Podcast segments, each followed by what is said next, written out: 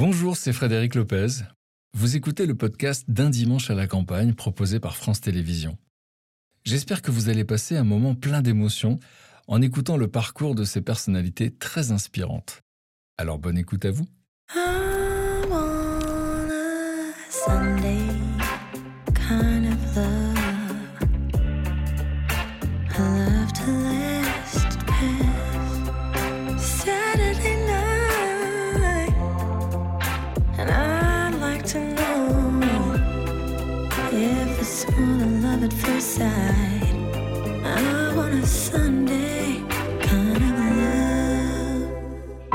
Une maison au bord de la rivière comme une invitation à partager des confidences. Dans ce lieu coupé du monde, trois personnalités qui ne se connaissaient pas ont accepté de partager leur histoire.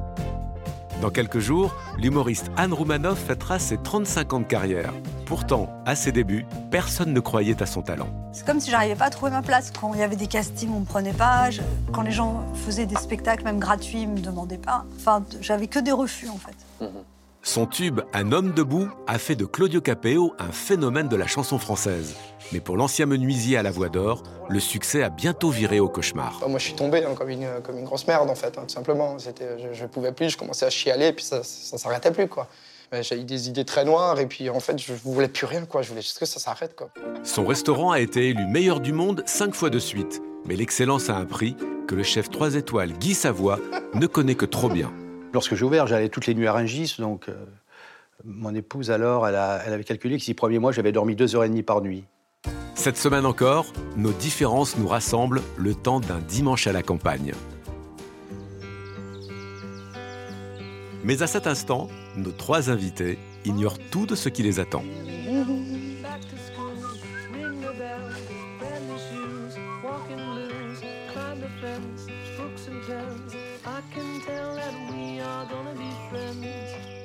Bienvenue C'est space comme truc. c'est parce que J'embrasse. En forme Ouais, écoute. t'as pas de bagage, toi. Moi, j'ai mon sac, il est déjà euh, prêt à partir. Ah Bonjour, monsieur Bienvenue Quel accueil, merci On va bien manger. Et quelle surprise Et quelle surprise Ah, on va bien manger. Ah bah ça Voilà Il y en a déjà qui sont passés à la flotte ici. Allez, ça le faire. Bon, je, crois, allez. je crois pas encore.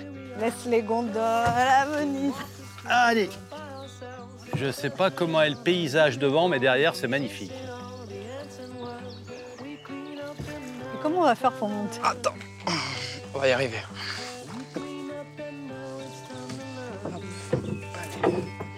Je sais pas. Ah non, non, là, c'est vrai, ça y est, on a, on a, on a le leader, là, c'est fou, hein Partez pas, hein Allez, Parfait. attends. Magnifique. Allez, c'est bon? Bravo. On l'a fait Et là, il y a écrit Bienvenue à tous les trois. Vous pouvez suivre les panneaux verts jusqu'à la maison. Je vous laisse vous installer et vous rejoindre au plus vite. Ok, super. Ah, c'est beau Ouais, on arrive chez Monet, là, non? Ouais, c'est joli, hein Par là. On dirait, on dirait que c'est pas réel tellement il y a de fleurs. Ah, c'est beau. Tu veux pas me porter mon sac comme t'es Comme t'es comme, comme t'es musclé. C'est là pour ça, hein. Ah, voilà. Qu'est-ce que c'est beau C'est. Ah, c'est une jolie maison, hein Jolie maison. Il y a même un potager. Oh, du saucisson. Ah ouais Bah, asseyons-nous. hein.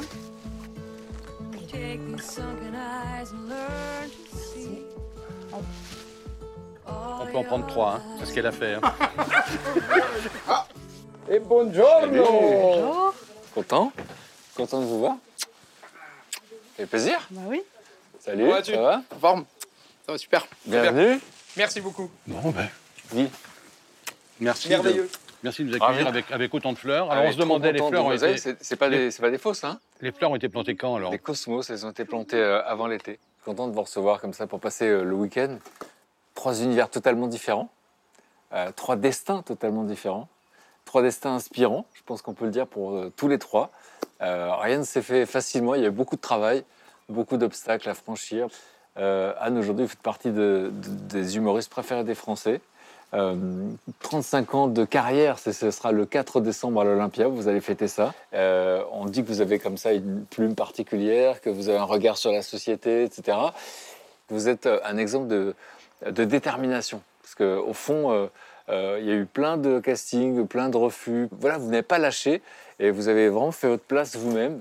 Donc j'espère que vous nous raconterez tout ça. Guy Savoie, quand on dit votre nom, euh, déjà on savoure. On mange savez. déjà, voilà. Guy Savoie, il mange par principe. Non mais Guy, c'est assez incroyable parce que vous vous présentez comme aubergiste. Alors c'est très humble hein, de se présenter Non, comme ça. c'est pas. Non, au contraire, c'est très noble un aubergiste. Aubergiste, il y a un côté comme ça, à la bonne franquette. Euh, vous êtes quand même euh, étoilé depuis 20 ans, trois étoiles. Guy. Savoie, c'est incroyable. Et vous avez été à nouveau élu le meilleur restaurant du monde pour la cinquième fois. Meilleur restaurant du monde, rien que de le dire, c'est incroyable. Et puis c'est vrai que euh, moi je pense au petit gamin de Bourgoin-Jallieu, quand il, on va dire, qu'il quitte l'école traditionnelle pour faire de la cuisine. C'est quoi les mots que vous avez entendus? Bah, c'est pas des... Vous savez, lorsque vous quittez un cursus scolaire pour entrer dans un univers qui est normalement réservé aux échecs scolaires, c'est-à-dire que, que sont les métiers manuels, c'est vrai qu'on vous regarde bizarrement et qu'on a tendance à vous prendre un peu pour un demeuré. On va, on va le raconter dans le détail, mais moi ce que je voulais dire, c'est que vous l'avez dit vous-même, parce que moi je n'osais pas le dire. Mais vous avez entendu demeurer, évidemment tout le monde s'est trompé, et vous avez reçu les plus grands, Barack Obama, Clint Eastwood, etc. Donc sacré parcours, sacré chemin. Et merci, je Et Claudio Capéo, Claudio Capéo, euh, dans quelques jours on va entendre sur toutes les radios, si j'avais su, euh, moi j'ai envie de dire, si j'avais su que j'aurais eu autant de vie dans une seule vie, Ouais. euh, menuisier pendant 10 ans, meilleur ouvrier de France. Puis ensuite, j'ai une autre image de vous en train de chanter dans le métro, euh, là avec les humiliations qui vont avec, la notoriété brutale, The Voice, euh, un homme debout, c'est un succès colossal qui vous dépasse, 177 millions de vues sur, euh, sur Internet, et on va voir que le succès peut être un cauchemar. Mhm. et, euh, et donc vous avez traversé quand même quelque chose de très difficile, on, peut, on, on a du mal à l'imaginer. C'était pas évident. Et, euh, et donc j'espère que vous avez accepté de nous raconter tout ça. Alors d'habitude, je demande aux invités qu'est-ce qu'on mange, en espérant que tout le monde va préparer quelque chose. Mais quand il y a Guy Savoie, Ah bah je ne sais pas si quelqu'un va oser préparer non. quelque Vous chose. savez, la On peut lui particularité, faire la cuisine aussi. Mais la, Bah par- ouais. la particularité d'un cuisinier, c'est qu'il y a toujours une grosse équipe autour de lui. Alors là, aujourd'hui, je pense que j'ai une, une- pas une ça grosse équipe, j'ai une grande équipe. J'ai une grande. Les commis de Guy Savoie. Je me dis que si on est commis de Guy Savoie, on pourra le mettre sur notre CV. Ouais. Ouais, tout à fait. Ça, Ouais. truc. On ferait quoi du coup à manger? J'ai prévu des côtes de veau. Ça Ouais. va? Et puis en entrée, si je fais une petite entrée un peu, euh, un peu technique, parce qu'on va monter un sabayon. Et là, je compte beaucoup sur vous. parce que- sabayon. Ok, bon, Est-ce que super. Dans la vraie vie, vous cuisinez aussi? Oui, ça- bien sûr. Ouais. On se fait plaisir et on est con, et on est certain de donner du plaisir. Mhm. C'est rare les métiers comme les nôtres. C'est Bah un ouais. peu votre, votre spécialité à tous les trois. Vous faites rire les gens, donc vous les rendez heureux. Vous les faites, euh, bah, on sait ce que c'est hein, quand la musique réunit comme ça. Mhm. Là, vous donnez à manger, donc euh, bon, des gens qui aiment donner du plaisir. Moi, je veux bien passer le week-end avec eux. Est-ce que vous voulez connaître votre chambre? Avec plaisir. puis, euh, Et puis ensuite, on va se retrouver dans la grange. Avec plaisir.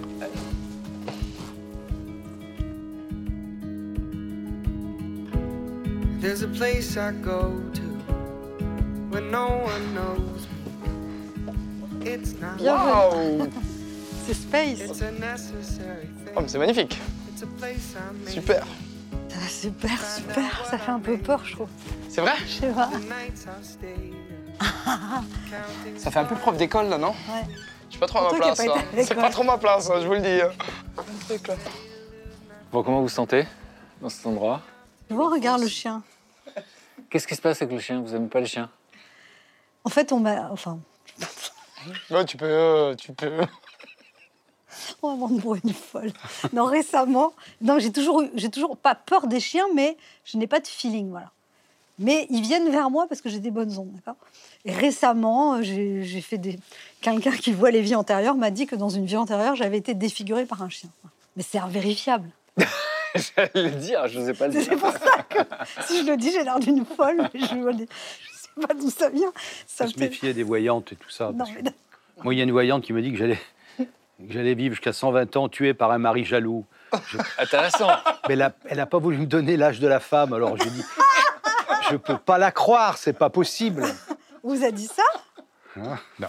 Ah, c'est pas vrai Moi, je croyais que c'était vrai. Je suis hyper naïve, en fait.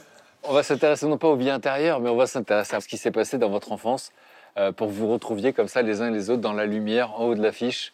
Et d'ailleurs, je voudrais qu'on voit une photo de Anne quand elle était petite. Et je vais vous poser une question, Anne. Essayez d'imaginer que vous ayez pu euh, retourner dans le passé. Vous qui connaissez la suite de l'histoire de cette petite fille, qu'est-ce que vous lui auriez dit dans l'oreille? Oh, J'aurais dit T'inquiète pas, ma chérie, ça va aller. Arrête de te faire du souci. Enfin, déjà, vous l'appelez ma chérie. Je vais pleurer déjà. Déjà, vous On a déjà à chérie. 30 secondes d'émission. Je. Je sais pas d'où ça vient, mais j'ai une forme, j'ai une espèce d'insécurité quand même. euh, Et je sais pas d'où ça. Enfin, je pense que je sais d'où ça vient. mais Vous n'osez pas le dire? Non, non, non, mais j'ai parce que j'ai des grands-parents qui ont eu des histoires compliquées et, qui ont changé de pays sous la force des événements. Et donc, je pense que ça joue. L'impression que tout peut s'arrêter. Mon père, il, il a eu une entreprise et à un moment, euh, ça a marché, après, ça marchait moins. Et je sais pas, je, je- je- vivais au rythme de ça, des hauts et des bas. Et l'impression que ça pouvait. Ça, je, je me suis jamais dit, ah, mais ça va, on a un bel appartement. Pas du tout. J'avais peur, en fait. Donc, votre papa était chef d'entreprise? Ah, Mon père, en fait, il s'intéressait. Il était fils d'émigrés juifs russes. Il a vécu son enfance dans un, un milieu assez pauvre, entouré d'artistes qui venaient déclamer des poèmes dans l'appartement de mes grands-parents. Il s'était dit, je serai jamais artiste parce qu'ils n'ont pas d'argent. C'était vraiment son obsession. Donc, il a fait une école de commerce. Il a fait une école de commerce. Et après, mon père, il a eu un parcours assez curieux parce qu'il s'est, il a eu, il s'est intéressé à la spiritualité indienne. Il a été en Inde. Il a fait du yoga. Il a eu un maître spirituel en Inde. Il a importé des vêtements indiens à l'époque où c'était à la mode, les, les, les, indiennes. Et voilà. Et donc, il a fait ça. Et alors, à l'époque, c'est quoi l'ambiance euh, dans la famille, en fait? En fait, j'avais l'impression que j'étais pas normale, moi. je sais que ça paraît très bizarre, mais j'avais pas de religion fixe parce que j'aurais dû être juive, parce que j'avais trois grands-parents juifs, donc euh, j'étais juive et qui ont un grand-père catholique. Mais en fait, on pratiquait pas dans ma famille. Donc j'étais comme une juive qui n'était pas une vraie juive. Je, je me souviens qu'au lycée, j'étais jalouse. Ceux qui allaient à l'aumônerie, disaient Ah, on a fait un super week-end, donc ça avait l'air super. Et j'étais ni juive ni catholique. Et en plus, cette histoire de maître spirituel en Inde, je pouvais pas en parler à personne parce que on me prenait pour une folle. Enfin, je c'était à l'époque. Vous pensez que c'était un gourou Oui, c'est un gourou, mais je veux dire, j'ai toujours eu, c'est très bizarre, hein, le souci d'être comme tout le monde, en fait, vraiment. Et donc, petite fille bien dans ses baskets Ou pas du tout? Si, si, ben, j'étais un peu la chef aussi. J'étais l'aînée, donc c'est moi qui commandais. On avait quatre enfants, c'était moi qui commandais tout le monde. Ça, j'aimais bien. On l'a vu sur la barque. hein. Que c'est resté. Arrêtez de bouger Non, mais ça, je le reconnais, j'ai un côté chef. Ça, c'est c'est vrai. hein. Prends mon sac Oui, madame. c'est ça. D'où c'est venu cette envie de faire rire, en fait? Quand j'ai eu 12 ans, j'étais en Normandie, à la campagne, et je me rappelle que j'ai entendu Sylvie Joly à la radio, et je suis restée saisie. C'était le sketch du cinéma où elle faisait 5-6 personnages différents qui parlaient du cinéma. Et le soir, il y avait des amis de mes parents, et Arnaud Desjardins, qui est un auteur euh, et, euh, qui, qui avait rêvé de faire du théâtre et qui n'en avait pas fait. Il a parlé, il avait été au cours Simon, donc il a raconté, il imitait Louis Jouvet. Et moi, j'ai dit, à la fin de la soirée, je dis, Mais moi, je sais faire des sketchs. Et je me suis mis à faire ce que j'avais écouté à la radio le matin. Là, j'avais 12 ans et tout le monde a rigolé. Et il m'a dit, tu devrais prendre des cours de théâtre. Et en fait, c'est cette phrase qui a fait que je suis rentrée à Paris. J'avais 12 ans, j'ai regardé le cours Simon dont il m'avait parlé dans l'annuaire, c'était les pages jaunes à l'époque. J'ai téléphoné, j'y ai été. Et c'est comme Est-ce ça que que, vous aviez aimé quoi le, le rire des autres Le fait d'avoir l'attention à ce moment-là? Peut-être l'attention plus que le rire. ouais. Mhm. Mais ça m'a plu. Et voilà, on faisait des petits cirques en Normandie, on avait une maison de campagne, et c'était moi qui dirigeais. On regarde Ouais. à l'époque. Ah ouais Je suis Carabosse. Je suis une femme mauvaise. Je déteste tous les gens qui m'entourent. Je n'aime personne et personne ne m'aime. Ça, C'était pas fait pour passer à la télé. Hein. Non, non. Non, là, je sais pas, j'avais 15-16 ans. Ouais. Et, et donc, à l'époque, vous êtes inscrite des- au cours Simon. Vous avez quel âge quand vous êtes au cours Simon? Cours Simon, j'ai 12-13 ans, et après, j'ai été au cours Florent. Et après, ça se passait là? Ben, en fait, dans les cours de théâtre, euh, j'ai fait des sketchs une fois et on m'a dit c'est bien, mais c'est pas du théâtre. Il y a vraiment, on me l'a dit plusieurs fois on- que c'était pas du théâtre. Donc en fait, quand j'avais 15-16 ans et qu'on me demandait de faire des sketchs, je disais j'ai arrêté parce que ça me paraissait nul en fait. C'était quoi votre rêve? Euh, mon rêve, bah en fait, j'ai- comme je suis conformiste, je voulais, je, je sais pas, je voulais me conformer au modèle des cours d'état. Donc c'était rentrer au conservatoire, rentrer à la Comédie Française, faire du cinéma. Voilà, c'était Isabelle Adjani mon rêve. C'était, et je voulais tout ce qui était faire rire. me- Parce que le geste va avec. Quoi. Vous dites tout ce qui était faire rire. je me prenais un peu très au sérieux, quoi. Et euh, dans le cours Florent, vous avez le sentiment que les autres, par exemple, montaient des compagnies et de ce coup, vous avez l'impression que c'était pas vous qu'on prenait? Oui, enfin j'ai eu beaucoup de, de rejets, mais euh, Oui, c'est comme si j'arrivais pas à trouver ma place. Quand il y avait des castings, on me prenait pas. Je- quand les gens faisaient des spectacles, même gratuits, ils me demandaient pas. Enfin, j'avais que des refus, en fait. Et vous vous souvenez d'un jour, vous savez, vous avez tellement, tellement envie d'être actrice que si ça fonctionne pas, vous avez envie de passer sous la voiture. Quand j'ai passé le conservatoire et que je l'ai raté, je sais pas, je me rappelle que j'avais traversé, alors je sais pas quel boulevard c'était, boulevard Montmartre, ou- et je sais pas, pour moi, ma vie s'arrêtait, en fait. Tellement. euh, Je me rappelle à 17 ans d'être dans la bibliothèque de Sciences Po, je regardais les gens je me, je me disais, j'avais 17 ans, je me disais, est-ce que je suis pas en train de rater ma vie? Je suis dans une bibliothèque en train d'étudier la science politique et l'histoire et je veux être actrice en fait. Sciences Po, c'était pour faire plaisir aux parents, c'était pour vous rassurer vous-même? Oui, c'était pour moi en fait parce que j'ai fréquenté très jeune les cours de théâtre. Et puis à l'époque, il n'y avait pas Internet, donc il y avait les brochures de l'ONICEP et chaque fois qu'on lisait profession artistique, il y avait écrit aléatoire. Et mon père d'ailleurs, il m'avait dit, tu te donnes jusqu'à quel âge pour échouer? Donc c'était- pas très positif. Et j'avais dit bah 25 ans parce que je dit bah si à 25 ans j'ai vraiment rien fait comme actrice, ben j'arrêterai. Donc ça c'était là j'avais 16 ans quand je ai dit ça, je me donnais 9 ans. Et après il m'avait dit aussi un truc que j'ai suivi, il m'a dit apprends à taper à la machine, une secrétaire a toujours du travail. Donc entre la première et la deuxième année de Sciences Po, j'ai été faire un mois de formation de dactylo chez Pigier, tu sais où tu as les lettres qui s'allument et tu tapes machin. D'accord. Donc en fait, euh, vous avez cette angoisse-là, vous vous dites, j'ai envie de faire ça. C'est- paradoxal parce que vous avez Non, c'était envie- plus qu'- qu'une envie. Vraiment, c'était un. viscéral. Oui, c'était viscéral. J'avais l'impression que si je faisais pas ça, ben, Et vous qui avez travaillé sur vous aujourd'hui, vous savez pourquoi c'était important? Je pense que mes deux grands-mères, elles ont, avaient toutes les deux un désir de célébrité qu'elles n'ont pas accompli et que certainement je le porte euh, vraiment. On verra la suite de l'histoire. hein. On verra euh, comment finalement ça s'est pas passé à Sciences Po, ça s'est pas passé dans les cours de théâtre, ça s'est passé à Djerba. On dira pourquoi euh, tout à l'heure. Claudio, là aussi même question. Quand euh, vous regardez cette photo, si vous aviez euh, eu la possibilité de, de faire un retour en arrière, vous qui êtes là aujourd'hui, qui connaissez la suite de l'histoire, qu'est-ce que vous auriez soufflé à l'oreille de cet enfant? Te prends pas la tête. La vie est belle. Pourquoi te prends pas la tête? Parce que en grandissant avec des parents immigrés, avec, euh, avec une petite baraque, avec pas, pas trop de blé, avec, euh, avec mes complexes d'infériorité, de taille, de langage, de, voilà, du, du Ah, et français. pourquoi de taille? Parce que je me, je me suis toujours trouvé très petit en fait. Je me sentais un petit peu, un peu Là, nul. tu mesures quoi. combien? 1,70. Là, ça Ah va. Ouais? Ah, j'aurais dit plus. Ah bah non, tu vois, c'est les talonnettes. Je mets... non, bah non. Non, non, c'est des baskets. Mais ouais, mais baskets. ça m'a toujours dérangé parce que je sais pas. Et, euh, et donc justement, on va raconter un peu ce- ce- ce- cet univers. C'est le milieu ouvrier. Vos, deux parents arrivent d'Italie. hein. Tout à fait, dans les années 60. Ils se connaissent pas à ce moment-là encore. hein. Puis ils arrivent, puis mon père part dans, dans une usine qui s'appelle Sofratube à l'époque, qui faisait des tubes en carton. Voilà, et ma mère était aussi dans cette usine-là à ce moment-là. Ils se rencontrent, tombent amoureux, ils se marient. Voilà. Et puis. euh, Vous puis- êtes le dernier. le petit roi, le petit dernier, le petit prince de la famille, celui qu'on prend dans ses bras et que tout le monde chérit. Ça, c'est un truc qui a toujours dérangé ma sœur, parce que c'est vrai que j'avais droit à tout, quoi.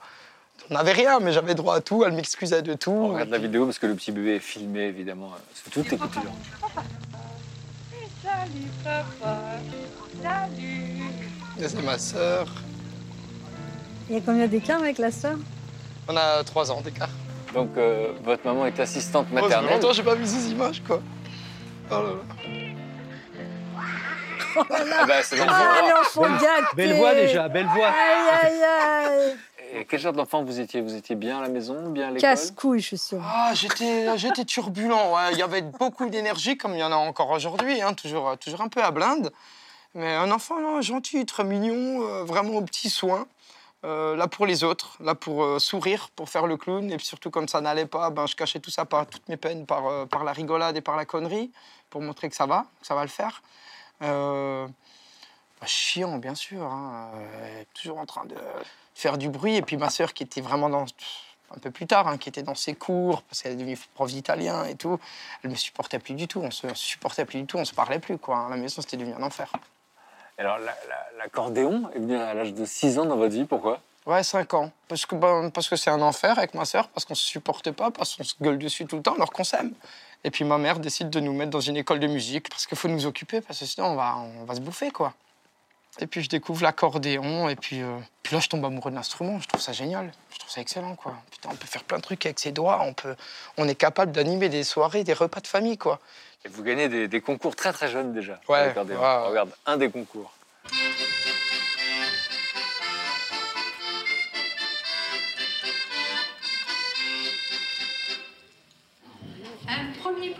Avec 91% des points à Monsieur Rucolo Claudio. Ouais, j'étais déjà grand là quand même. Hein. Et, euh, et vous faites ça de 6 ans à 13 ans. Ouais. Et vous décidez d'arrêter à un moment donné. Ouais, c'est vrai que j'en ai marre de me coller ce. J'en veux pas du tout à ce que je suis et tout, mais c'est juste ce côté italien, ce côté truc, ce côté euh, On vous appelle comment? ravioli, le petit rital, euh, tout ça, quoi. Ça m'a blessé, ça m'a fait du mal. Et, et- et donc Ravioli, c'était quand même une petite insulte. Et Ouais, avez- bah, du coup, je l'ai là. En fait, ça, c'est mon père qui m'a. C'est la main de mon père avec la scie, parce que mon père m'a toujours dit Claude, tu vas travailler. hein. Tu t'arrêtes jamais de travailler, c'est impossible. Et j'ai jamais arrêté de travailler. Et ça, c'est la main de ma mère qui me, qui me donne à manger un ravioli. C'est vrai que ma mère, elle a toujours fait des raviolis, et j'ai toujours mangé des raviolis. hein. Et, euh, et donc à un moment donné, vous avez votre groupe de, de rock, en fait, de, de métal. Ouais, je commence d'abord par de l'afro-jazz.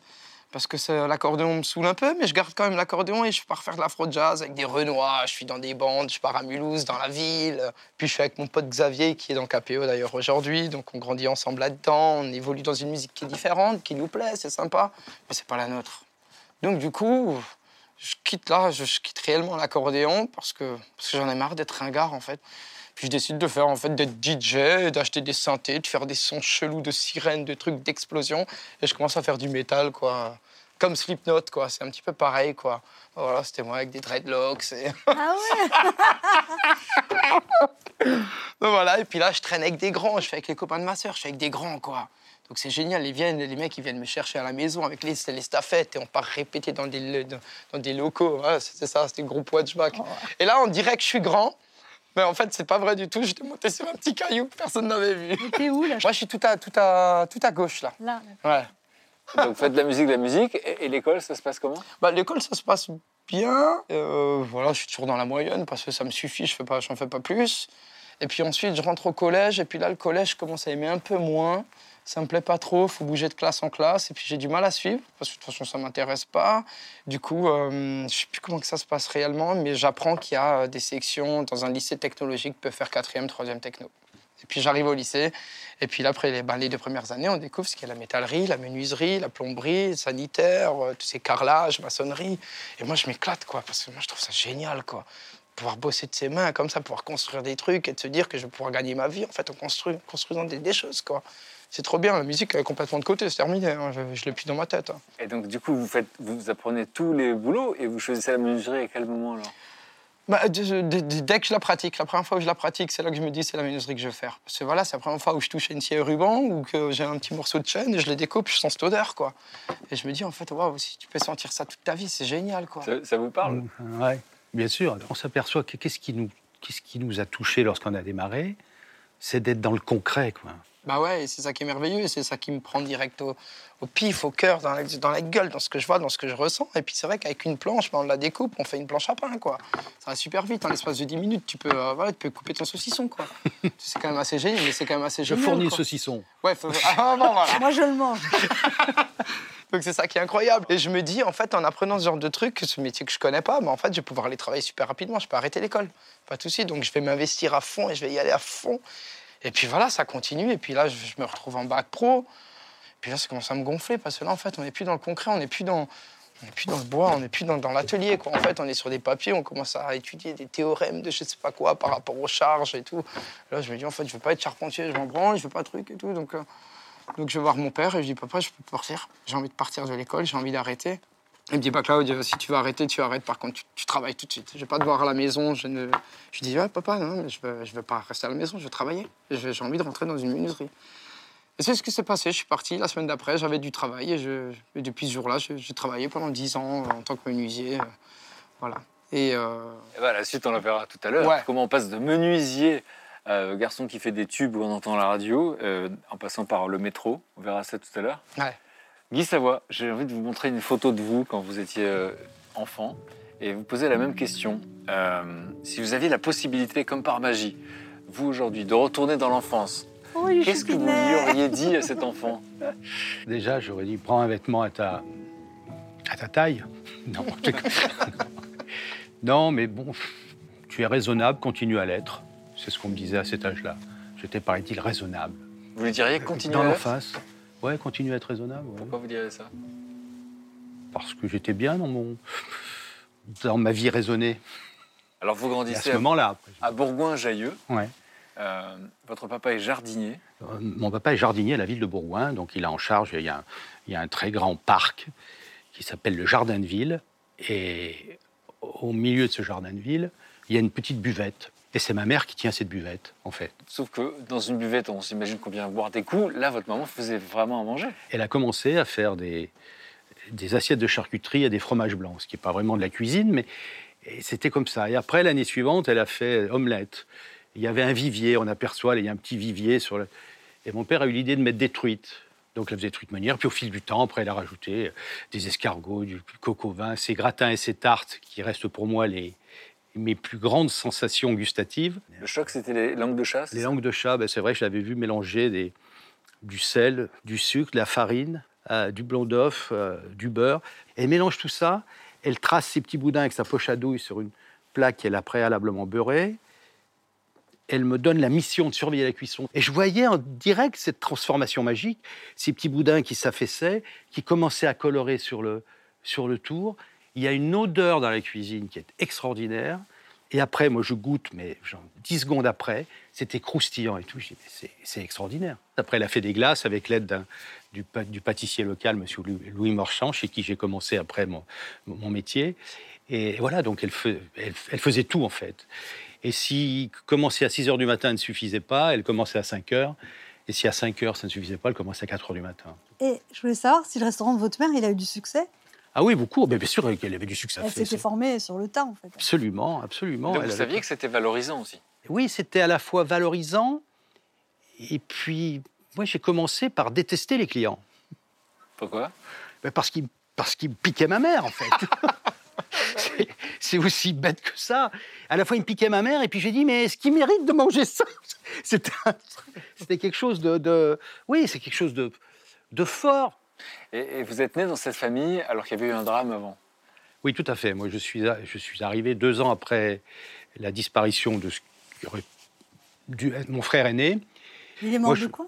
D'une euh, d'une méningite. Vous êtes l'enfant de la réparation, en fait. Certainement, oui, mais bon, je pense qu'après, en âge, ou cet âge de raison, je crois que c'était 7 ans, où, où j'ai peut-être commencé à prendre conscience de tout ça, moi, mon seul objectif, c'était de, le- de ne leur créer aucun problème. Quoi. Et même pendant l'adolescence, après, donc, euh, et je, je voyais tellement travailler ma mère que moi, je suis venu à la cuisine, pas par goût de faire la cuisine, mais c'est en venant l'aider, en fait, que je me suis rendu compte de la magie de la cuisine. Est-ce que c'est après ça que vous vous dites c'est ça que je veux faire dans la vie?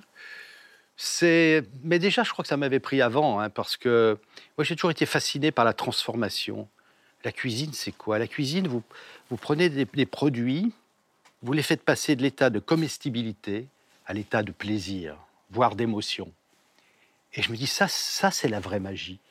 Alors, on va voir en photo à l'école. Est-ce que l'école, c'est un endroit où vous vous sentiez bien? Alors le, le primaire, c'était très bien parce que on se battait à la première place avec un, autre garçon qui s'appelait Marciac. Je ne sais pas s'il regarde l'émission. Fais-moi signe parce qu'on était en lutte pour la première et la deuxième place. Et ça s'est gâté que lorsque je suis arrivé au lycée, en fait. Et à quel moment vous dites euh, aux professionnels euh, de l'enseignement j'ai envie d'être euh, cuisinier Je pense que ça, se- passe en quatrième, quoi. En quatrième, où là, je me suis vraiment. euh, je prenais conscience que parmi tout- toutes les activités que, rêv- que rêvaient de faire mes petits copains, c'était moins important, quoi, ce qu'ils allaient faire. Je me souviens en seconde d'un prof d'italien qui comprenait pas comment je pouvais avoir l'idée d'être cuisinier, quoi. J'ai fait dire, mais ce que vous faites, moi, me fait pas rêver. Ce que fait ma mère est bien plus important. Mais qui vous traite de demeuré ou d'abruti? Bah, c'est un peu, c'est un peu la- c'est un peu l'ambiance. Dans la classe, j'étais le seul à vouloir, euh, à vouloir faire un, un métier qui sort du, qui sort du cursus scolaire. Est-ce que ça vous déstabilise? Est-ce que vous, est-ce que vous le pensez à ce moment-là? Ça m'inhibe forcément, c'est-à-dire que à ce moment-là, vous n'en parlez plus. Ça devenait quelque chose de tellement perso que j'avais pas envie du regard des autres et j'avais surtout pas envie qu'on vienne me dire non c'est pas bien ou un truc comme ça donc j'ai dit bon ben Mais c'est il y avait une sorte de honte, vous diriez, à ce moment-là? Non, non, c'est pas une honte. Ça devient donc mon histoire perso. Et ben, elle va rester perso. C'est une légende ou c'est vrai qu'un psy euh, va vous dire que Non, vous n'êtes pas... pas- fait pour les métiers euh, manuels non, c'était une, non, c'était une psy. Je m'en souviens très très bien parce qu'à l'époque, pour euh, rentrer en apprentissage, il fallait passer des tests psychologiques. Et pour bien formaliser Euh, ces tests, ça se passait à la mairie. Et donc, je me pointe à la mairie un matin à 10h. C'est cette dame, très fière de son rang. Elle me fait bouger des cubes pendant 10 minutes. Et après avoir fait bouger ces cubes pendant 10 minutes, elle me dit, je, je- vous n'êtes pas fait pour un métier manuel, encore moins dans l'alimentation. Ce à quoi je réponds, c'est pas en faisant bouger des cubes pendant 10 minutes que vous allez me faire changer une idée en tête, que j'ai en tête depuis plusieurs, depuis plusieurs années. ouais. Est-ce que vous pensez que ces espèces de- de- d'humiliation, on peut dire ça comme ça, parce que vous dire vous n'êtes pas fait pour ça, etc., ça va vous habiter pendant des années finalement, ça En fait, je me disais, mais admettons qu'ils ont raison, qu'est-ce que j'ai envie de faire d'autre? Et la réponse était rien d'autre. Donc, On verra euh, tout à l'heure comment vous allez chez les grands. À ce moment-là, vous ne savez pas encore votre destin. Vous n'imaginez pas que vous allez côtoyer les plus grands dans ce domaine, euh, et que c'était une belle récompense pour ce gamin qui, qui avait une vocation finalement. Et moi, je voulais vous proposer d'aller prendre l'air. Ça vous va? Oui. Hein? Avant de préparer le repas et d'être euh, à notre tour commis de Guy Savoie. commis de- Euh, commis d'office. commis d'office. Euh, un petit tour en vélo, ça vous dit? Avec grand plaisir. Dans la ah campagne? ouais, oui, oh oui. C'est parti. C'est vélo électrique au moins Oui. Ouais Ça va alors, c'est bon.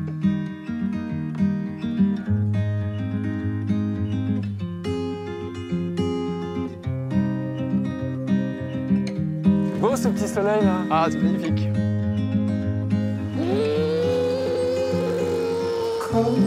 Moi, j'ai plus rien, moi. Les vitesses ne se changent plus. Chaîne Chaîne Problème technique. Attention, j'arrive. La sortie d'où? Devant, devant. Ah, saloperie. Bouge pas. Vas-y, tourne. Allez, nickel. Trop fort. Trop. Allez. Ça y est, bravo. Ah, moi, je veux passer à la télé. Hein. Moi, je veux passer à la télé. Hein.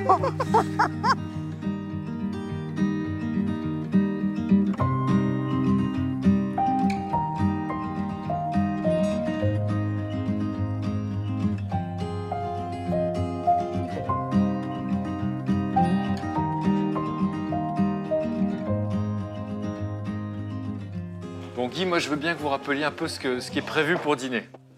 À la- à l'apéro, j'ai prévu un, un, un sabayon de chou avec des œufs de saumon. On fera ça comme ça, peut-être sur le bar. Euh, à la bonne franquette. Ok, super. Puis après, c'est côtes de veau, hein, les, les- ces belles côtes de veau qui sont là, bien épaisses, et qui sont servies avec des champignons, qu'on aurait pu ramasser cet après-midi d'ailleurs, si on n'avait pas été occupé à faire du vélo. non Ok, ok. Mais tout est fait en fait. euh. Non, mais non, on peut. Ça y est, fastoche Monoprix. Fastoche Mais non, mais moi je veux, je veux être, je veux aider, je veux apprendre des trucs. Bon, bah alors déjà, on peut hacher le persil. hein. Ah, ouais. Ah, Attendez, laissez faire Anne, laissez faire Anne. De toute façon, les doigts, expliquez-lui comment on fait se coupe pas les doigts. Non, non, attention. Mais laissez-moi. Mais c'est bien, mais Faut bravo faut que j'apprenne. Bravo. Parce qu'on m'a toujours découragée de faire la cuisine. Peut-être c'est ce soir que toute ma vie va changer. Aïe, j'ai failli couper. Il y en a assez, il y en a assez, il y en a assez, c'est bon. Si, si, il y en a assez. Ah non, mais moi je suis, je suis teigneuse, je veux bout. Anne, moi j'avais besoin qu'on continue votre histoire. Là, on va parler des débuts. Tout à l'heure, on a parlé de l'enfance. J'ai- l'impression que tout s'est passé au Club Med pour vous, en fait. Oui, parce qu'en fait, l'été de mes 21 ans, j'ai eu la possibilité de partir au Club Med. J'étais pistonnée par mon dentiste qui connaissait euh, un chef du village qui cherchait une babysitter pour regarder son fils.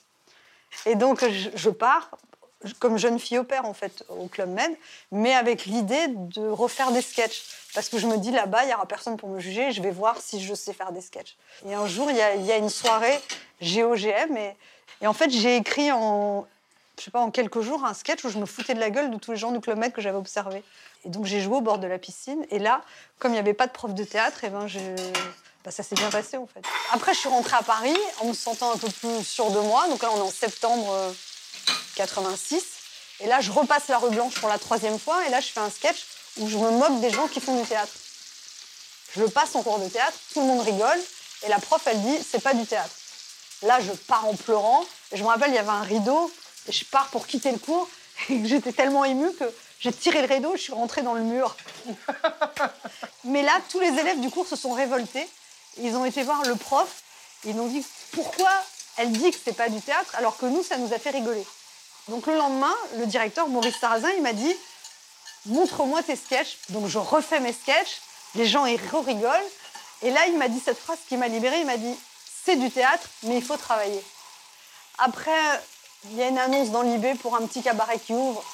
On ne me prend pas, mais comme j'avais tellement l'habitude, ça ne m'a pas découragée. Et, et après, on m'a pris, à force. À force de quoi? À force de passer des auditions, à un moment, on m'a pris quand même. À partir du moment où on a commencé à m'accepter, on va dire janvier 87, j'ai joué dans toutes sortes d'endroits.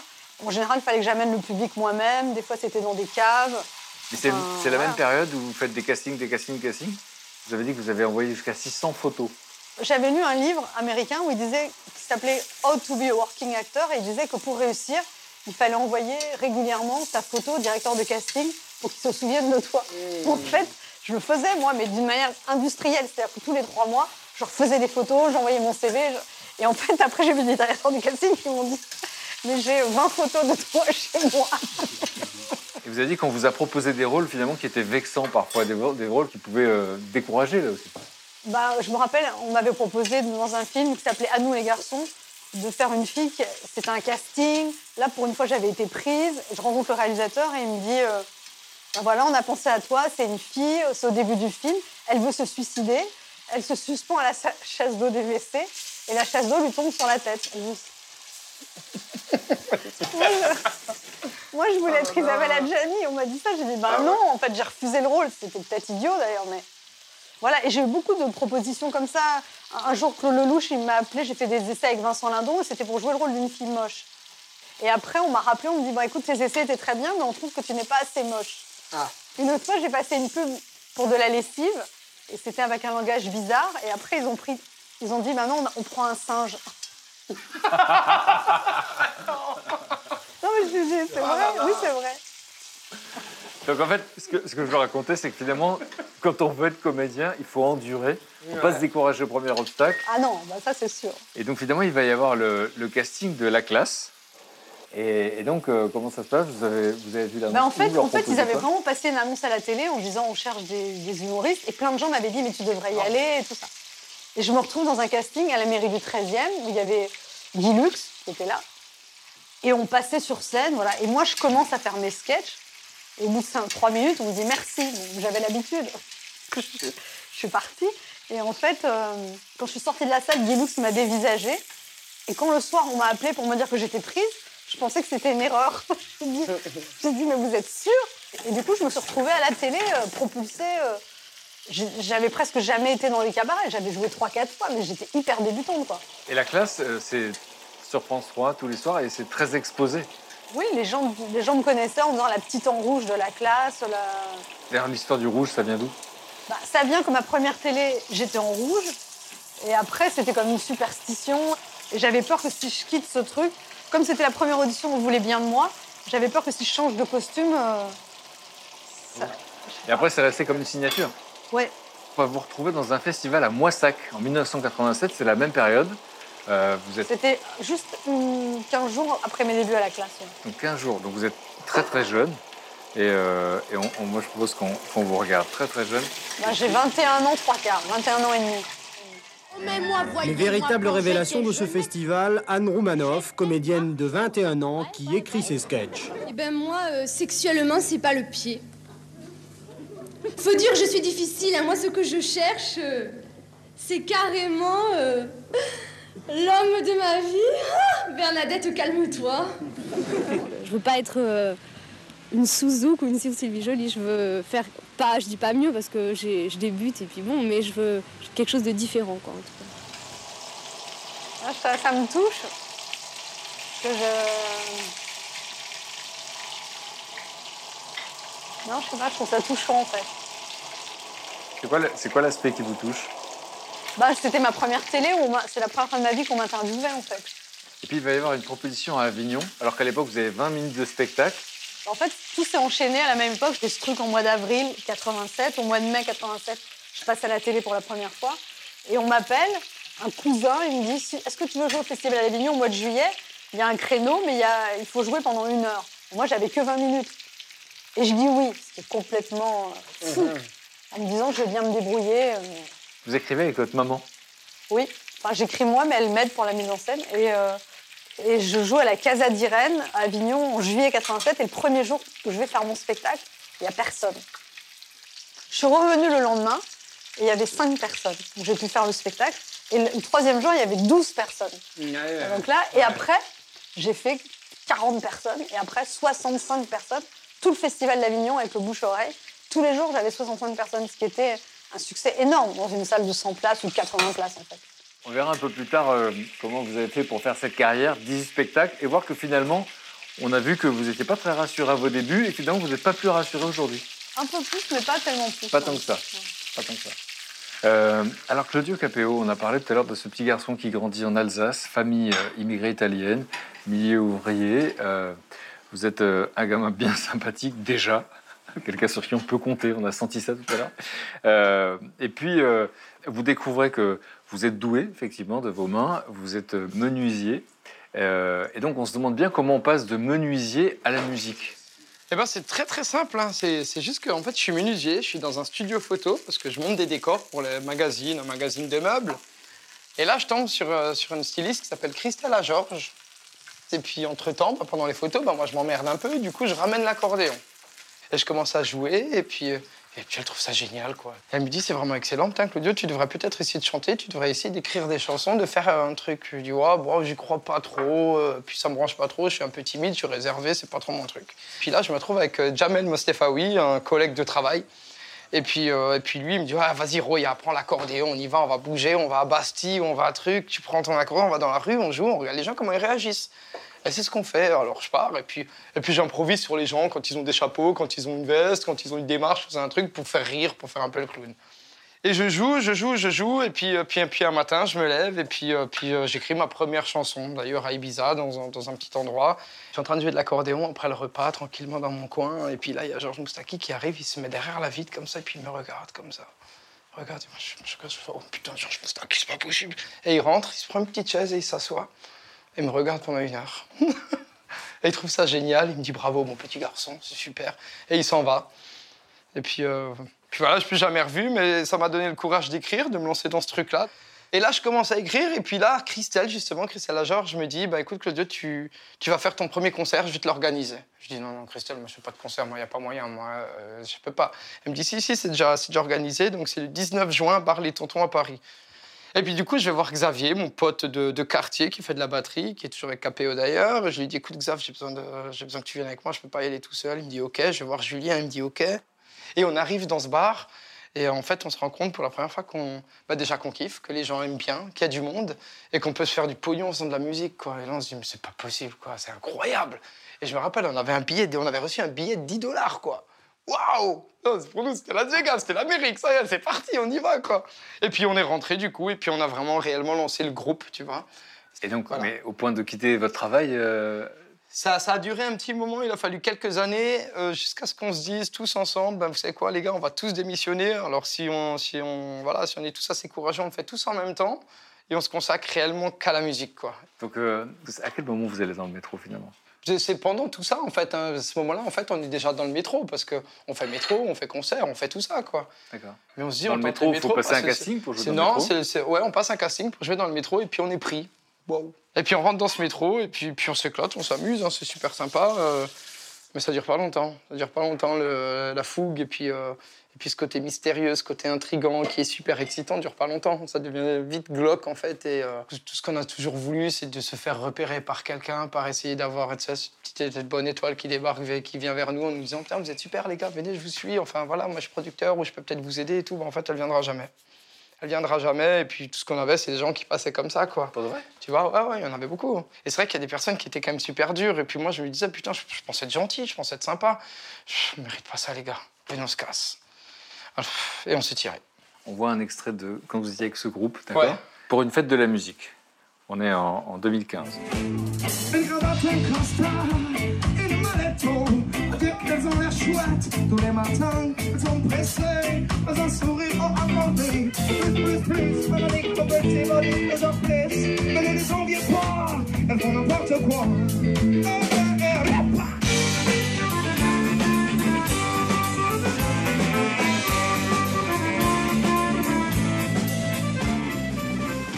Ça évoque quoi pour vous cette période? Ça m'a donné très chaud. Pourquoi Mais c'est une belle, c'est une période qui est magnifique parce qu'on est complètement insouciant, parce qu'on fait de la zik, parce que c'est merveilleux. Mais on n'a pas ce truc médiatique derrière, et puis euh, où où on faut toujours qu'on soit souriant, qu'on soit beau, qu'on soit parfait, qu'on puisse avancer, qu'on puisse faire en sorte que voilà tout le monde puisse avancer avec nous. C'est voilà, c'est vachement plus simple. Et puis là, on se dit, ben écoute, je crois que c'est un petit peu, euh, ouais, ça va être compliqué, donc on va retrouver du travail, et puis chacun repart de son côté, tout le monde retrouve du travail, quoi. Et euh, ce qui est assez incroyable, c'est que vous êtes machiniste sur les enfoirés. Ouais, exactement. ouais. Aujourd'hui, faites j'ai partie des enfoirés. Enfoirés, Zaz, euh, Stéphanie Cher, Vianney, je les ai tous faits. Vous les- hein. vous les revoyez, vous les voyez Mais bien sûr, on en parle tout le temps. On en parle tout le temps. D'ailleurs, quand, euh, avant de rentrer dans The Voice, c'est quand même Vianney sur scène qui m'a préparé pour Chez Lorette de Michel Delpech. C'est le morceau que j'avais fait pour, le- pour mes auditions à l'aveugle. On vous a proposé plusieurs fois quand même de faire The Voice. Ouais. Printemps de Bourges, on y joue tous les ans. On fait, on vous, êtes sur scène au Printemps de Bourges ou vous Non, on joue sur le trottoir. On joue à la sortie des. on, joue à, on joue à la sortie des concerts, en fait, pour, pour, pour- pour que les gens puissent nous voir à la sortie, quoi. Et on joue, on joue, et puis euh, Alex, Alexandre Esteban, qui, qui débarque trois années de suite en me disant Claudio, avec ta gouaille, avec ta petite gueule, avec ta voix, avec ton accordéon, avec ton look de merde, des trucs, euh, serait bien que tu viennes, hein, pas des mecs comme toi, quoi. Moi, je dis non.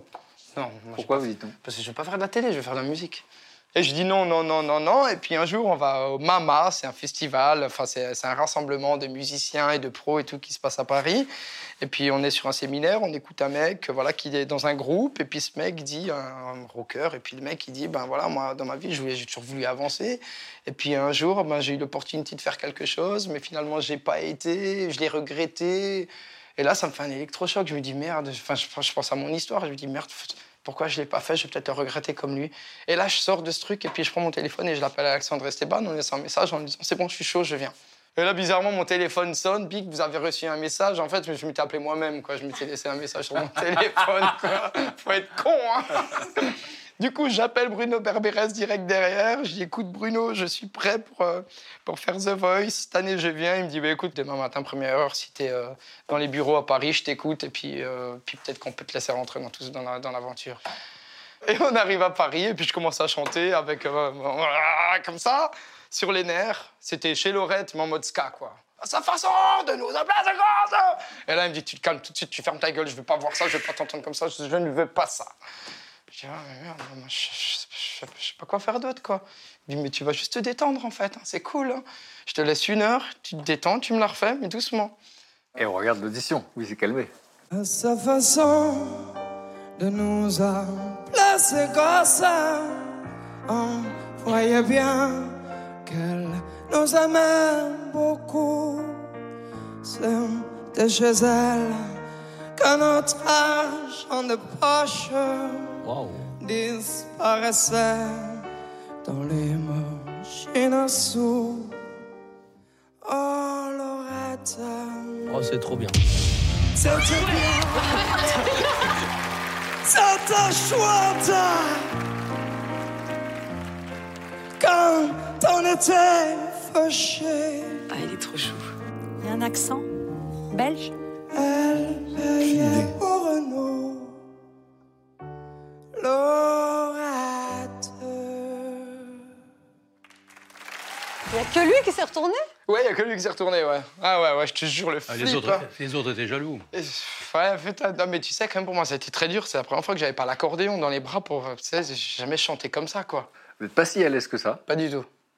Ah non, pas du tout. Je me sens super mal. Je suis pas à ma place. Je suis à Paris. Je suis pas du tout chez moi, quoi. J'ai j'ai plus aucun repère, quoi. Tu vois, c'est compliqué, quoi. Et puis là, il se retourne, donc ça veut dire que je dois rester, quoi. Tu vois, moi, j'ai juste envie de rentrer à la maison, quoi. Et comment se passe la suite de la compétition pour Bah, ça se passe qu'en fait, je me lève le matin pour faire les battles. Il faut se battre contre un autre chanteur. Je trouve ça complètement fou, quoi. Je me dis, j'ai pas envie de me battre comme ça contre quelqu'un d'autre, quoi. Et en fait, j'y arrive plus, j'ai plus envie. J'ai envie de rentrer à ma maison, j'ai envie de voir mon gosse. Donc, du coup, bah, je passe le morceau. et, euh, C'était Mathilde de Brel. Puis d'ailleurs, bah, j'en suis désolé parce que j'ai un peu ruiné le titre, quoi. Mais, euh, mais je pouvais plus en fait rester. J'étais plus bien sur mes jambes, dans mes souliers, dans ma tête et tout. Et puis, et puis je perds et puis je sors de scène. Et était éliminé au bout de combien de temps de The Voice au bout de... de- Moi? Bah, Du coup, je passais deux fois en télé.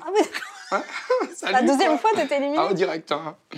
Après, je sentais très bien que j'avais pas le niveau, les capacités, la technique, le truc. Moi, j'étais- je respirais une seule fois et puis je faisais de la chanson, quoi. tu vois, à la fin, j'étais en PLS, je finissais aux urgences, quoi. Et puis là, du coup, le lendemain matin, ben, on prend le train, je rentre à la, enfin, j'arrive à la gare de Mulhouse et puis ma femme me récupère et puis dans la voiture, j'ai un coup de fil d'un mec qui m'appelle et qui me dit Oui, bonjour, Sébastien Saucé, producteur de Zaz. Je t'ai repéré. J'ai envie de faire euh, quelque chose avec toi. J'ai envie de te signer. Je dis Quoi? Comment c'est quoi ce délire? Qu'est-ce qui se passe? Je vois ma femme C'est producteur Elle me dit Qu'est-ce qu'il veut? Il dit bah, Écoutez, j'ai une chanson, j'ai un truc qui me trotte dans la tête depuis, depuis des années. euh, Je vais te l'envoyer. Et puis, si ça te branche, euh, on peut avancer ensemble. Et euh, c'était euh, bah, Un homme debout. La chanson, c'était Un homme debout. Euh, on verra la suite tout à l'heure. On verra effectivement euh, les débuts, parce que c'est assez incroyable, euh, bah, les débuts de, de Guy Savoie. Mais vous nous avez parlé d'un sabayon. Moi, je veux le faire, le sabayon. Je suis C'est vrai. Alors attends. Je peux on va casser garder- les œufs, ça, je Oui, sais faire.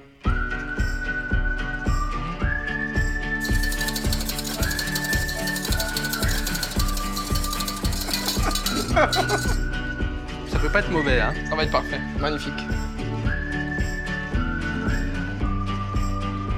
Magnifique, quelle belle plante. Trop, trop bien.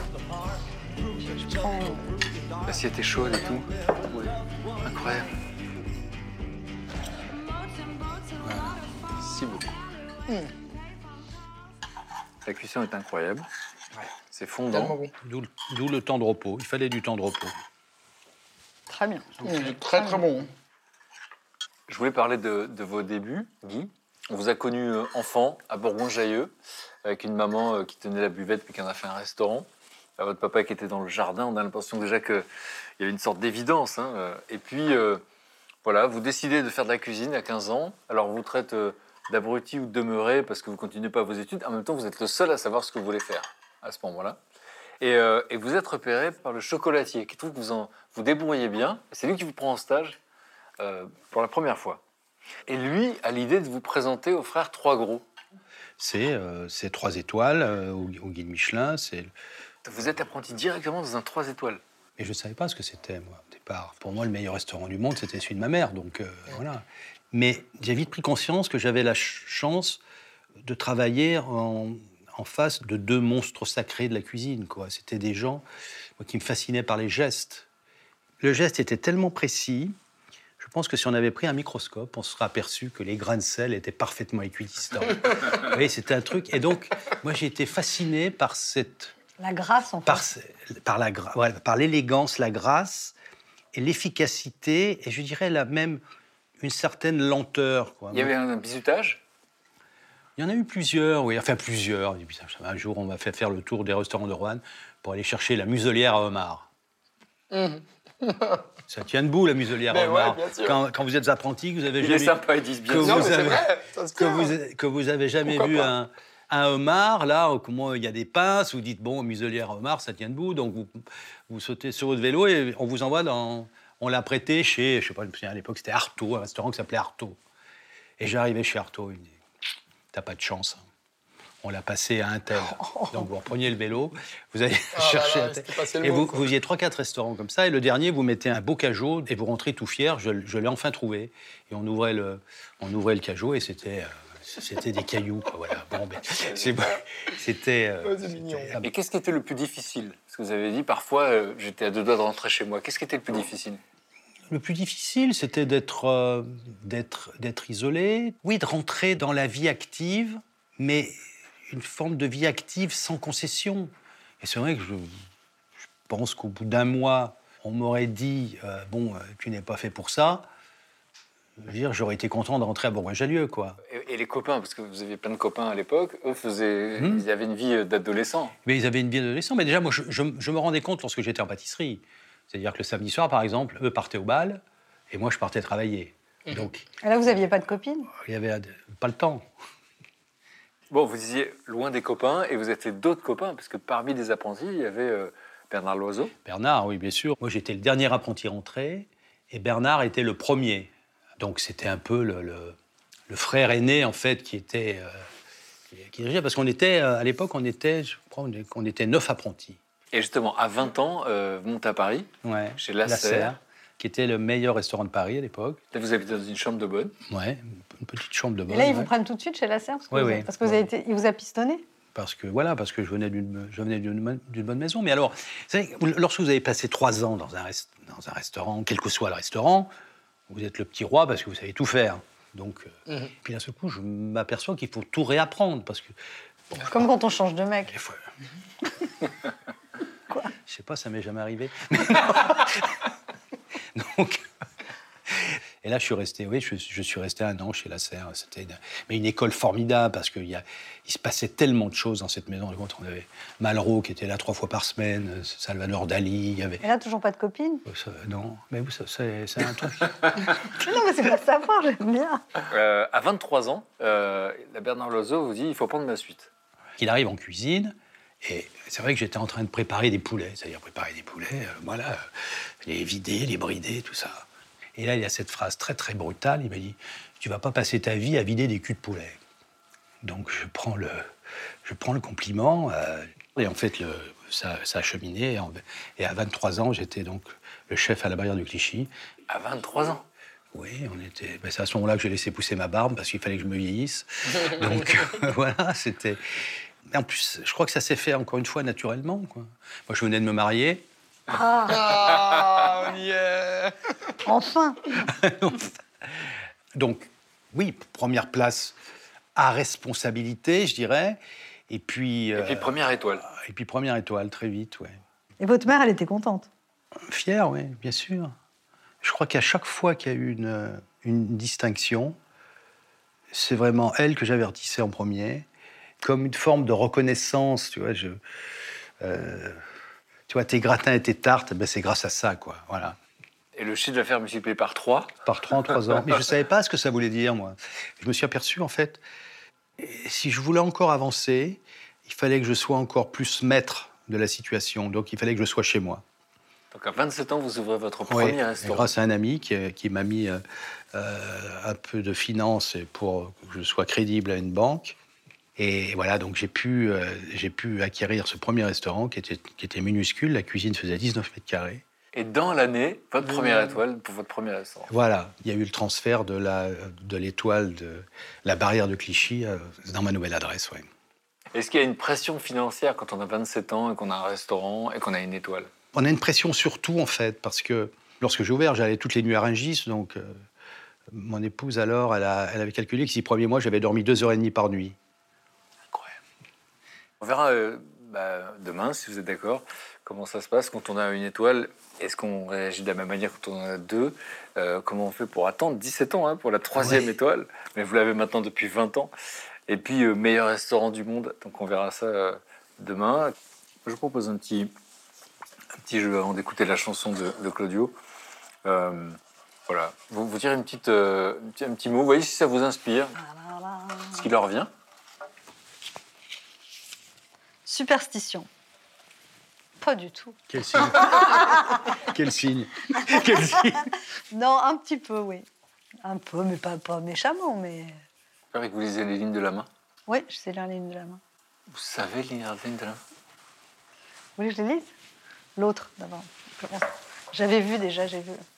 Ah, vous avez regardé à son Un petit insu? peu, oui, je regardais. Très grande qualité de cœur, des attachements profonds et durables, beaucoup de volonté de détermination. La ligne Ça, de vie, la ligne de vie. La ligne de vie va bien. Ouais, bien. Oh, C'est pas- c'est quand même pas Mais extraordinaire. non, mais je suis pas. Attends, ouais, je sais pas. hein. Un petit peu impulsif par moment, beaucoup Après. de détermination, et de temps en Ah oui temps, vous faites des trucs euh, qui n'ont pas tellement de logique, sans réfléchir un petit peu. euh, Vous confirmez ou pas? Sympa. Vous confirmez? Oui. Très forte. Bon cœur, bon cœur, tourné vers les autres. Là, c'est ce que vous étiez quand vous étiez petit. Euh, met- Mettez à côté les deux mains. Ben, quand vous étiez petit, vous aviez déjà très bon cœur, très gentil, gentil. Raisonnable. Raisonnable. Gentil, trois fois. Non, Raisonnable. non, non, mais gentil, c'est déjà bon cœur. Quel pourcentage de vrai pour, toi- pour vous? Ah non, 98. Claudio Vous voulez? Attends, je te laisse ma place. Ouais, vas-y, change de place. Attends, attends, bouge pas, bouge pas. Change de place. Je Allez. suis fasciné. 98% de vrai, je suis fasciné. Non, mais c'est bon. Non, après, c'est des grandes tendances, hein, je suis pas non plus. euh, Gentil aussi. L'affectif est très important pour toi. Alors que Euh, chez moi, non. J'ai pas dit ça. Non, on compare pas les mains, compare pas les mains. Beaucoup de volonté, de détermination. Tu, tu lâches pas quand tu veux quelque chose. Tu as une carrière hachée. C'est pas, c'est pas forcément grave, mais en fait, tu as une première carrière qui s'arrête. Après, tu en as une autre en parallèle. Mhm. Après, tu en as encore une troisième. Ok. Montre l'autre à côté. Euh, et ben, tu t'es amélioré au niveau du cœur. Parce qu'on va dire que quand tu étais petit, tu étais un peu égoïste, tu pensais un peu à ta gueule. Et maintenant, tu penses Alors que moi, aux j'étais autres. gentil. Alors que moi, j'étais ta gueule Non, mais hein, t'étais- t'étais- t'étais genre- l'affectif était important, mais tu pouvais penser un peu que à toi, un peu égoïste. Ah Et ouais. maintenant, t'es beaucoup moins Ouais, égoïste. peut-être, ouais. T'as fait des progrès. Bah, C'était l'enfant roi. Je te Ouais, félicite. ouais, peut-être, ouais. te Surtout félicite. avec ma sœur, je pensais plus à moi que ma sœur. C'est bien. Ça va Ça va. Ça va, ça va. Tiens, on va faire une chanson. Ça va, ça va. Ouais, Eh, vous êtes trop sensibles tous les deux, vous êtes sensibles et Non, parano. mais ça fait peur. Mais pourquoi ça fait Mais peur je suis pas une voyante professionnelle. Imagine, ouais, mais c'est juste des tendances. Comment vous sentez pour une petite chanson? Allez. Ce dehors, par exemple. On pourrait prendre Ah le ouais. dessert dehors. Dehors, mais Avec un pas, petit brasero. Mais il fait très très avec froid. des flammes, du chaud. Allez, oui, carrément. Et un petit dessert dehors. Ouais, et là, euh, Claude qui nous, qui nous jouera un petit morceau ou deux. À l'accordéon Ce serait comme un rêve, non? Oui.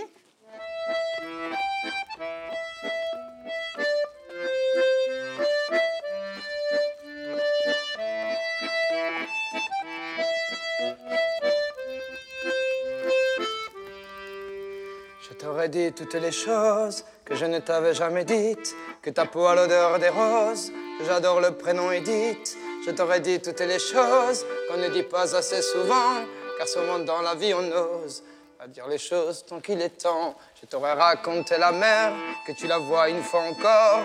On aurait viré l'infirmière, puis on aurait rigolé fort. Je t'aurais dit que ton visage me fait penser à l'océan, que tes rides ressemblent à des vagues où vont se baigner les enfants. Si j'avais su en partant ce soir-là, si j'avais su que le temps n'attend pas, oh, si j'avais su,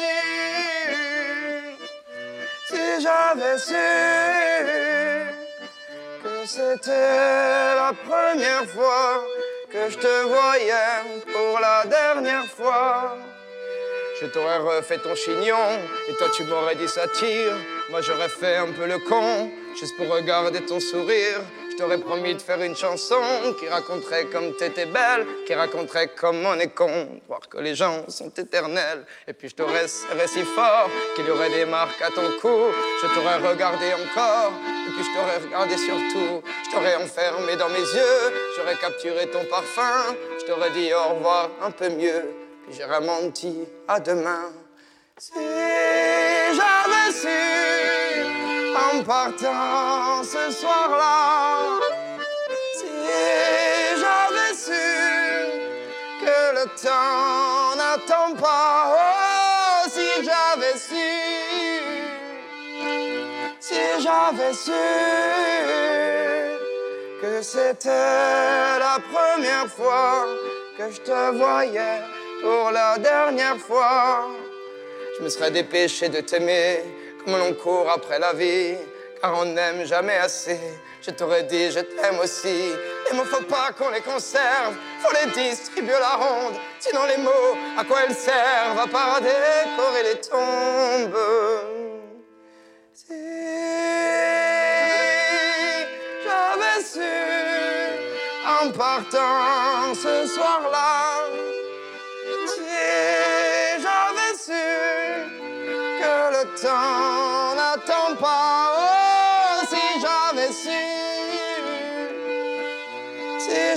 su,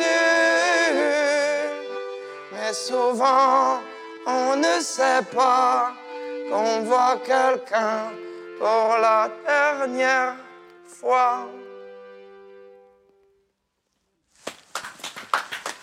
Merci beaucoup. Ça va faire réfléchir beaucoup de monde. hein. Moi, ça m'a fait pleurer.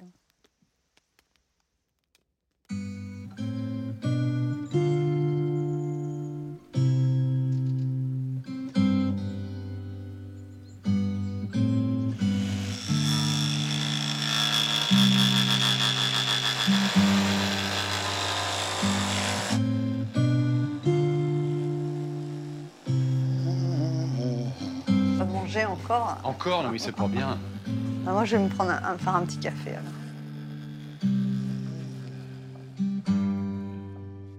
Bonjour. Bien dormi Ouais. Vous avez bien dormi Il fait frais ce matin. hein. Fait fri- frisqué Ouais.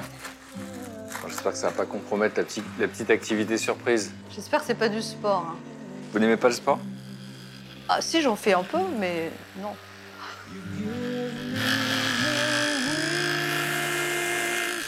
Vous entendez le petit bruit euh Il y a une scierie dans le coin. non On va aller couper du bois On le rejoint, je sais pas ce qu'il est en train de faire. L'hiver va être rude. Elle croit que c'est ça Mais non, l'activité. il ment tout le Non. temps. Il- Je tu sais sais pas bien sûr que je tu ne sais sais. pas ce qu'il est en train de faire. Non, mais il y a- il y a une scie, là, c'est sûr. Je pense que c'est du bois. Venez, venez, on va voir, on va vérifier. Et alors, de bon, de bon matin, qu'est-ce qui s'est passé? Bienvenue chez Geppetto. Comment ça va? Ma moi, va bene. Qu'est-ce Je que suis c'est en train de confectionner un petit cochon pour couper le saucisson midi. Ah, génial. C'est plutôt pas mal, non? Mais c'est, on est parti d'une planche Ah. comme ça? On est parti d'une planche comme ça, alors euh, on a fait un beau petit dessin. Et puis voilà, puis on s'amuse. Mais c'est super, vous Il a, la queue, déjà. il a la queue d'un Il, chat. il- il hein. a la queue un peu en l'air. Il a la queue d'un chat. Il est content. Alors, Un cochat. Et ça, et, et- et donc c'est un cadeau, on pourra la garder dans la Mais- maison? mais exactement. Ah, génial. Et nous, on fait, on construit Donc pas voilà. quelque chose? Propose-moi la petite activité. C'est quoi la petite activité? La petite activité surprise. C'est quoi? Vous, avez des indices? Pas du tout. C'est pas très physique, mais ça peut être très dangereux. Ah, ah, je sais. On va faire de. euh, tir à l'arc. avec les abeilles, là. Comment ça s'appelle Tire à l'arc. Ah, tir à l'arc. Ah, super. Alors, enthousiaste. À la fin, je suis sûr que c'est elle qui voudra gagner et tout ça comme ça. Non, mais je... moi, j'aimerais mieux faire une activité menuiserie. hein. Bonjour. Bonjour. Non, mais moi, j'ai j'ai mon brushing. On essaye vite avant qu'il pleuve Allez. Allez, Montre-nous comment ça super. marche. Alors, vous êtes droitier, gaucher Moi, œil, euh, œil directeur gauche. Droitier. Droitier, on va partir comme ça alors. Oh là là, il se met à Y a pas de Le parapluie directeur, hein, ça dépend les soirs. hein. Ah, merci. Le brushing est sauvé. Ça va, allez, merci. Genre, euh, la pluie tombe sur moi, je suis un guerrier. Moi dessus, euh, je t'adore. Anne, je lui tiens son, son parapluie. Allez. Oh, quoi Je suis sûr que c'est vous qui. Mais Ça sert à quoi de faire ça On va tous tirer en même temps Non, Mais déjà qu'elle on avait va pas envie. un par un déjà. Déjà qu'elle avait pas envie, si vous l'engueulez, là, c'est pas bon. Si je trace une ligne, en fait, elle, elle est bien en direction. De... Voilà, impeccable de la scie. Repose flèche, trois doigts en dessous.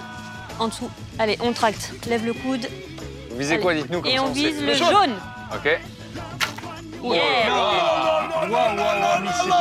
Mais il sait tout faire. Pareil, le coude. Ouais. Enfin, ce qu'on peut dire, c'est qu'il fort. progresse pas. hein. Je vais pas me mêler, mais oh bon, bien. Un bel axe, Bien. un bel axe, pas de latéral. Aïe, aïe, aïe, Mais aïe. non, c'est rien. Ça fait mal au doigt. On lève le coude. Encore, on le lève le coude. Allez, et on tracte. Encore, encore, encore, encore. Pas mal. Ah, ok, ok, ok, ok, ok. Non Vous voulez essayer en gaucher? Ouais. ouais. Parce que votre œil directeur est bien gauche. Hein. Ah, c'est sûr. J'étais tireur d'élite au service militaire. Ah, parfait. Sérieux? Genre, Mais non, C'est ah, si, c'est sûr. Ah ouais, vraiment Ouais, ouais. on encoche devant l'œil et on suit le fût, la pointe dans le Putain, jaune. je tremble comme une feuille, là. Allez. Oh là là. Oh, il est bon, il est bon, il est bon, Et- il est bon. Allez. Ce serait bien le jaune quand même, Guy. hein. Yeah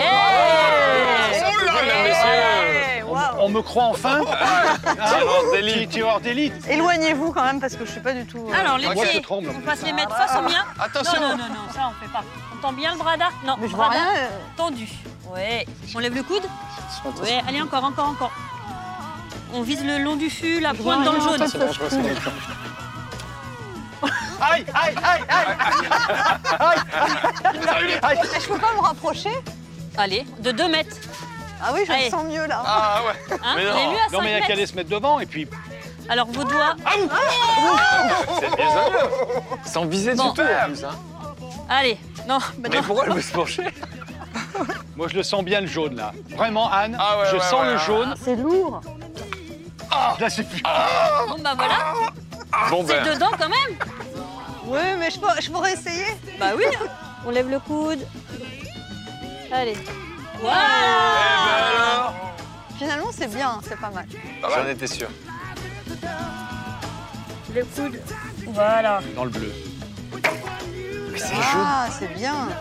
Ouais, on ouvre. Ah bah là, t'es là, t'es dans le jaune. Allez, allez, on, les on- on tracte. Bon, bien. Là, il y a un groupé. Non, mais il y a un groupé. The winner is... 20, 16, 16. 14, 3. Non, Pas Non, trois, elle a 11, 11, C'est le premier, pardon, pardon, pardon. 11, Non, 11, elle a dit 11, 11, 11, 11. Alors, c'est pas la peine, hein On va pas manger là Allez, on va manger. On va, Non, on va aller manger. Merci pas Audrey. Avec plaisir. Merci Et Audrey. Audrey. Merci beaucoup.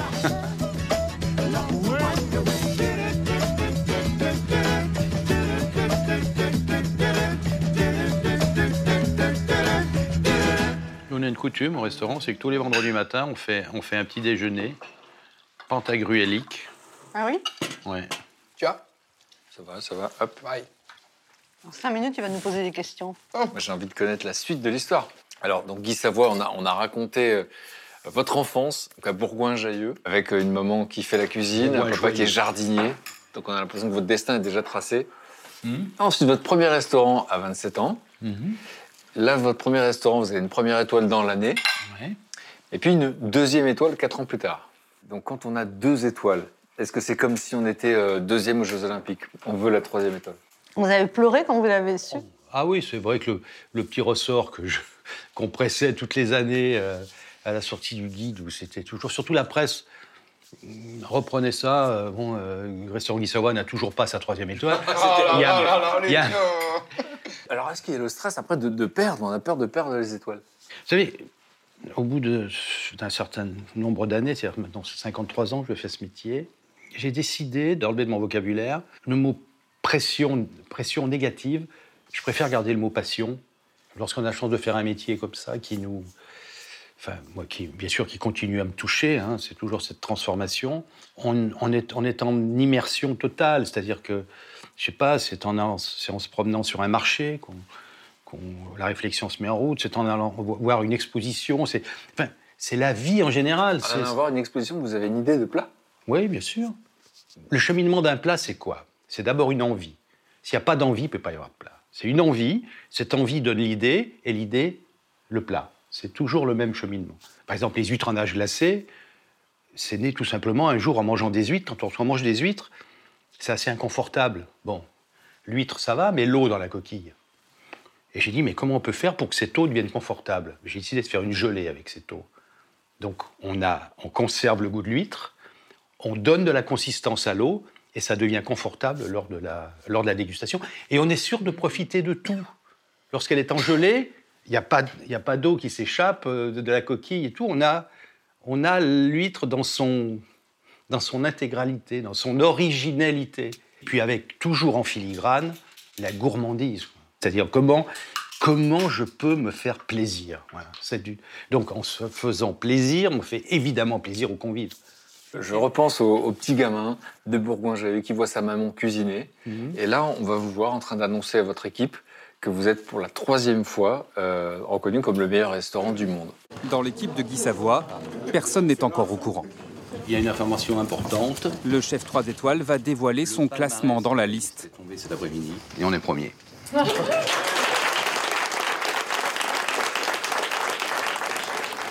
C'est bien. C'est complètement la victoire des gens qui bossent, quoi. Et c'est ça qui est touchant. On pourrait donc penser qu'il y a une rivalité entre les chefs. Et, euh, et il y a un message de quelqu'un de très important qui est Alain Ducasse. Et lui euh, avait un petit message pour vous aujourd'hui. Je me souviens de toi quand je suis venu te voir rue de Troyot dans une toute petite cuisine. Je me souviens aussi, il y a quelques mois, d'être passé prendre un café. J'avais quelques échanges à évoquer avec toi et je me retrouve là avec l'ami qui m'accompagnait à faire un festin extraordinaire en période de truffes blanches. Bien sûr, ce petit déjeuner est devenu un grand festin. C'est ça le sens de ta générosité. Tu es réputé pour cela. Ça ne se dément jamais. On t'adore. On t'adore.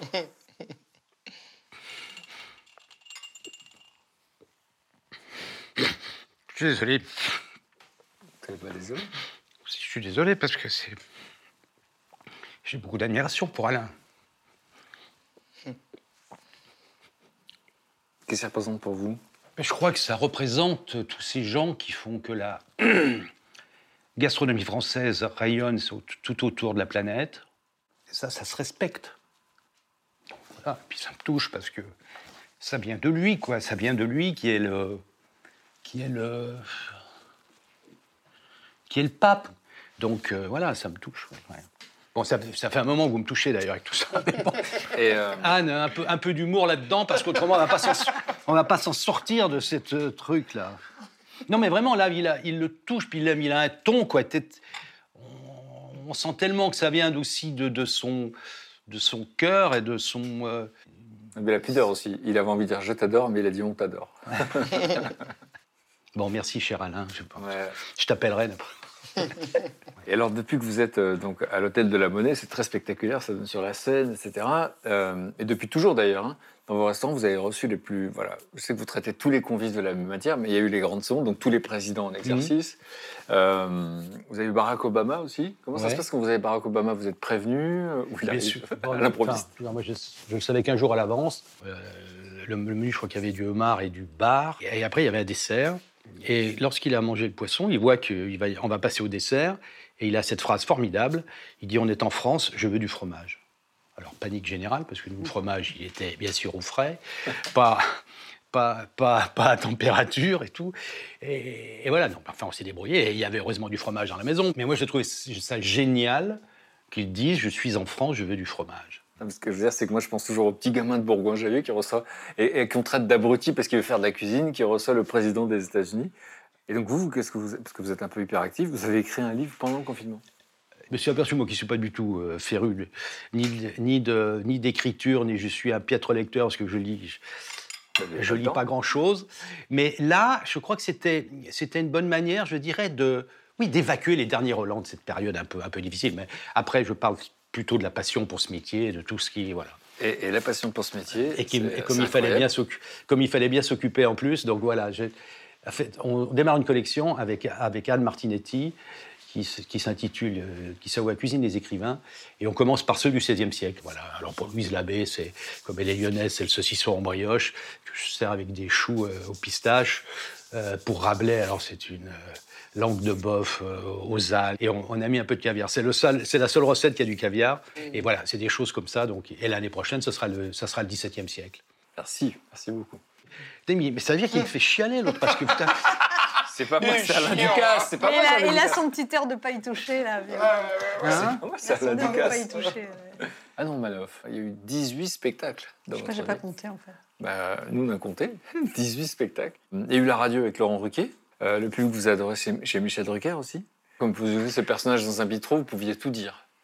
C'est- Bon, ce c'était surtout c'était une manière aussi d'aborder la politique parce que pendant très longtemps, comme j'avais fait Sciences Po, je refusais d'aborder la politique. Je trouvais que souvent parler de politique, c'était dire que les hommes politiques étaient nuls et je trouvais pas ça intéressant en fait. Alors, il y a eu Bobigno qui était très important, c'était en 99. Mhm. Ça, c'était un immense succès. Ma chérie, on va essayer d'accélérer un petit peu le mouvement là parce que ça fait 10 minutes. Oui, mais je me suis pas lavé les mains. Je veux me laver les mains avec du dentifrice. Oui, maman, je veux me coucher. Eh, maman, tu me mets ma petite lumière Oui, mais maman, moi j'ai ma tétine bleue, j'ai pas ma tétine verte. Maman, maman, maman, maman, maman, maman,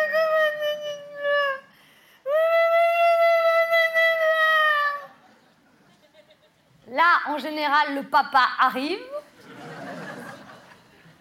Qu'est-ce qui se passe encore? Pourquoi tu l'énerves? Ça sent le vécu en plus. rappelais plus. C'est génial. J'aime pas trop regarder. D'abord, j'aime pas me regarder même maintenant. Et encore mieux, des- encore moins des vieux trucs. Mais parfois, je suis étonnée. Quand je revois, je me dis, ah, c'est pas mal quand même. Ce qui est le cas là, non? Ouais, ouais, c'est pas mal. Et euh, vous disiez, à 20 ans, j'étais angoissé. Très. Oui, très. Pourquoi vous étiez angoissé C'est une flippée de la vie. euh, Je sais pas, je me faisais beaucoup de soucis. J'avais peur de pas arriver à être célèbre, j'avais peur de pas arriver à être actrice, j'avais peur de pas trouver de mec. Voilà, j'ai- je suis flippée en fait. Après, je pense que j'ai toujours eu au fond de moi une espèce de joie de vivre. Et quand j'ai fait mes sketchs aussi, je pense que c'est ça qui sortait. Mais il y avait vraiment un contraste entre une espèce de fille un peu flippée, mal dans sa peau, euh, timide, machin, un peu inhibée. Et quand j'arrivais sur scène, tout d'un coup, j'étais- il y avait une joie de vivre qui sortait. Et pendant longtemps, je n'ai pas compris en fait comment je pouvais avoir les deux. C'est- Ça collait pas. Donc, Même en fait- vous, ça vous inquiétait Oui, non, mais même moi, enfin, je comprenais pas en fait ce qui se passait sur scène, pourquoi tout d'un coup tout s'ouvrait. Et, et comme dans la vie, j'étais euh, comme ça. Et les gens aussi avaient des. En fait, ils me voyaient sur scène, ils me disaient Oh, bah, cette fille a l'air sympa. Ils me voyaient après. J'étais complètement. Pendant longtemps, j'avais vraiment du mal, même à, à- après la scène, à être sympa avec les gens. Je sais pas, j'étais comme. Je me renfermais en fait. En fait, c'est pas évident de. En fait, quand, quand on est. Je pense que je suis un peu hypersensible, je ressens vachement les trucs et les gens.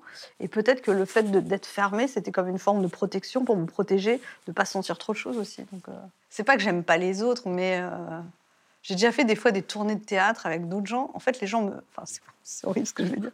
Mais des fois, ils me saoulent vite, les gens. Ça, c'est votre franchise que j'adore.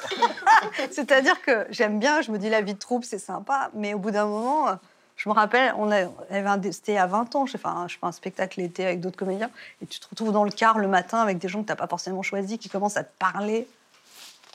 Je fais ça un peu, euh, et, et je trouve que finalement, être seule sur scène, où c'est moi qui décide de ce que j'écris, de ce que je dis, comment je fais, ça me convient très bien.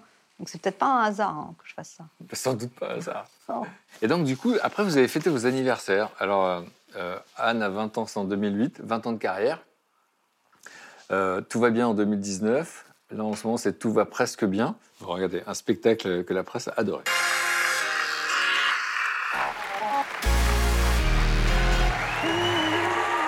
Ne dis pas les gays, monsieur, on dit les LGBT, très bien, laisse les gens baiser tranquille. Jean Castex, il y a ce petit accent qui fait tout passer quand il nous avait dit il y aura peut-être un reconfinement au niveau régional. Ça sent le rosé, le marché de Provence, le melon.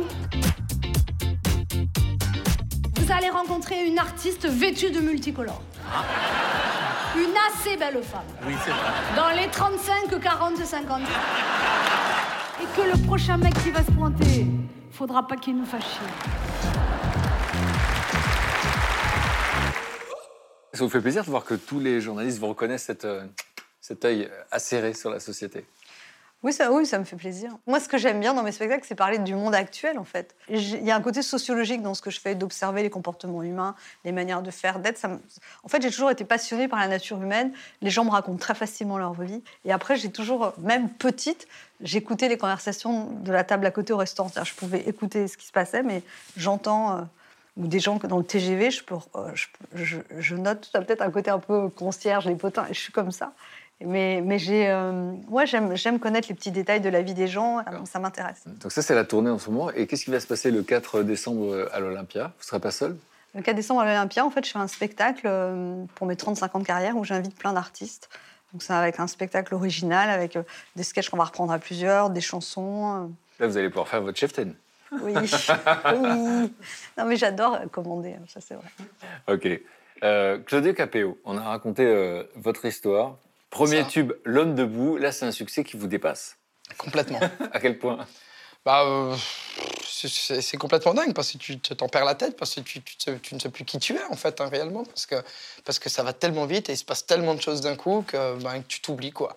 Puis je me rappelle avec Sébastien, mon producteur, il me disait au début, Claudio, on va sortir un album et tout, du coup on va le faire et tout, si on en vend 30 000, on a tout gagné, c'est magnifique. Aujourd'hui, c'est 800 000 albums. Ouais, c'est 800 000 je crois sur le premier, ouais. C'est énorme hein, aujourd'hui. Ouais, c'est un truc de fou, quoi. C'était, on n'en revenait pas du tout. On a énormément travaillé sur l'album, énormément de promotion. Et puis on est parti, on tournait directement derrière. Tous les zéniths de France. C'est blindé, t'as 7000, 8000 tous les soirs, quoi. Tu te dis, qu'est-ce qui se passe, quoi? Donc euh, c'était plus du tout de maison, c'était tout le temps sur la route. Et puis avec un petit garçon qui venait d'arriver, donc euh, c'était pas, bah, je le voyais plus, quoi. Donc voilà, j'étais pas à ma place, enfin, je comprenais pas, quoi. Et puis au bout de 3-4 ans, bah, tu sombres. hein. Bah, moi je suis tombé hein, comme, une, grosse merde, en fait, hein, tout simplement. Je, je pouvais plus, je commençais à chialer, et puis ça, ça, s'arrêtait plus, quoi. Pas honte de le dire, parce que bah, même mes parents ne le savent pas, je leur en ai jamais parlé, enfin, maintenant ils l'ont entendu. Mais J'ai eu des idées très noires, et puis en fait, je voulais plus rien, quoi. Je voulais juste que ça s'arrête, quoi, parce que ça rumine trop là-dedans, quoi. C'était un burn-out. C'était trop une- compliqué, une ouais. dépression, je pouvais plus, quoi. Je pouvais, mais je savais pas. Et puis, j'ai toujours été souriant, j'ai toujours été au petit soin pour tout le monde et tout. Et puis, d'un coup, je me dis, je suis malheureux, je suis triste. Mais non, c'est pas moi. Je suis pas comme ça, moi. Je peux pas. Et en fait, je sortais même plus voir mes potes. hein. Je sortais plus, j'étais sur mon canapé, je bougeais plus du tout. Puis, télé, rien. J'étais j'étais dans le noir complet. Puis, puis euh, je sais pas, je voulais que ça s'arrête, quoi. C'était trop dur, quoi. Et le ça, c'était quoi? Je voulais que ça s'arrête. C'était Que, que, euh, que toute cette pression, tout ce que, tous ces sourires que je fais tout le temps, ces, toute cette gentillesse, est-ce qu'au final, ben, est-ce que ça sert à quelque chose? Et au final, ben, et moi, je suis qui en fait? Il s'est passé quoi dans toute cette vie? Qu'est-ce que je retiens de tout ça? Eh ben, franchement, pas grand-chose. Je ne me rappelle pas de tous ces débuts. Je me rappelle, il y a plein de moments que j'ai complètement oubliés. Je les ai juste vécus comme un gros débile. Alors j'ai mis tout mon cœur, toute mon âme, j'ai vraiment tout mis. J'aurais pu crever à chaque fois parce que parce que Vous donnez tout, on sent que vous êtes à fond. parce que j'ai pas le choix, parce que je me, je me sentais un petit peu escroc, pas à ma place. Je me disais, il y a bien meilleur que moi. Et je supportais pas. on Je ça, hein. supportais pas, ouais, je supportais pas être, être là, alors que dans ma tête, j'ai plein d'amis, de copains qui sont plus forts pour moi et qui, qui avaient plus, euh, plus- voilà, qui, qui auraient plus, euh, voilà. J'ai eu du mal à l'accepter. C'est pas évident. hein. Mais comment vous êtes sorti de ça alors? Tu sais, d'un coup, tu te retrouves dans des hôtels de luxe, dans des trucs euh, qui t'appartiennent pas, des trucs que tu ne connais pas, et puis tu deviens complètement fou. Et puis il y a cette période où je me retrouve à la Réunion, et là je suis en larmes, je suis en larmes, je suis en pleurs complet parce que ben, je supporte pas ma chambre en fait, quoi.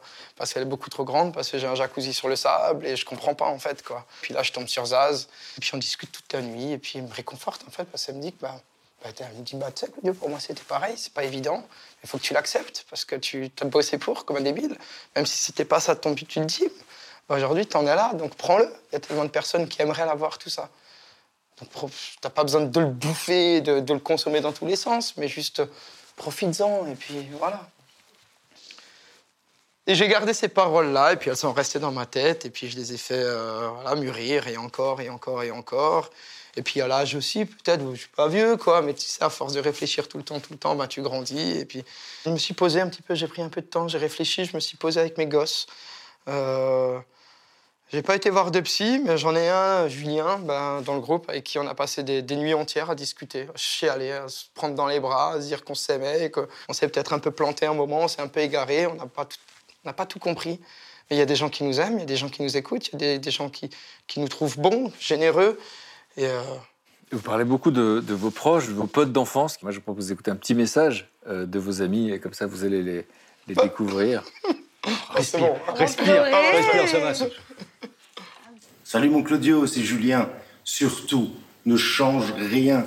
Continue à nous emmener dans tes histoires folles. On t'aime. C'est la cave, c'est la cave du psy. C'est dans Mon cette Claudie, cave-là. eh ben, c'était pour te dire que je suis très fier de Oh, tout ce que tu as fait depuis toutes ces années. Et continue comme ça. Et en tout cas, encore merci et mille merci de nous avoir embarqués dans cette aventure de folie. Allez, des bisous. Yo, mon Claudie Euh, Je voulais juste te dire que j'étais super fier d'être ton copain depuis toutes ces années et que je te fais des gros gros bisous. À tout vite Voilà, petit message juste pour te dire qu'on t'aime fort et qu'on est ensemble et que, que que la vie est belle. La vie est belle. Bisous, bisous. Euh, Salut mon petit Claudie, ben écoute, euh, bravo pour tout ce que tu fais. Tu te donnes à fond et t'arrêtes pas, t'arrêtes pas, t'arrêtes pas. Et voilà, et merci aussi pour euh, tout le monde, pour tout ce que tu fais pour tous les gens. Gros bisous. Bisous. On les aime déjà, nous, vos amis. hein? Bah, bah, je, je les aime du fond de mon cœur, c'est toute ma vie, c'est voilà, c'est ma famille, c'est comme des frères. c'est ouais, tout à fait, tout à fait. Ils sont voilà. Euh, Parce que c'est quoi la morale de l'histoire, finalement Qu'est-ce que vous avez compris de ça, de ce qui s'était passé? Ah, je, pense qu'il faut prendre un petit peu plus le temps. Faut, faut faire un peu moins le couillon aussi. Il faut se reposer un peu plus. Il faut éviter de vouloir toujours tout donner à tout le monde. Euh, et, euh, et puis voilà, hein, prendre soin de soi, en fait, tout simplement, quoi. C'est ça. On peut pas prendre soin de des autres si on prend pas temps, soin de soi. Exactement. Il faut être bien soi-même pour que les autres soient bien. Rose des vents. T'es beau là. T'as vu? Très sexy. Merci. C'est mieux qu'en vrai. J'adore cette photo. Euh, ouais, c'est vrai qu'elle est super beau, bien réussie. très ouais. sexy. Oh. Merci. Donc, nouvel album. Ouais. Rose des vents. Ouais. Et là, vous avez retrouvé le goût. Ah ouais, complètement. Ah ouais, non, là c'est, là, c'est magnifique. Alors, on est relancé. Alors, c'est un album qu'on a produit du coup en Alsace. Tout a été fait en Alsace. Cette fois-ci, on parle d'amour. Cette fois-ci, on parle, on parle des gens comme d'habitude. On parle des ruptures. On parle de, de la mer. On parle de la vie. On parle. Voilà, on, on parle de, de- On parle. Faut l'écouter. Merci beaucoup. J'espère que vous avez passé un bon week-end.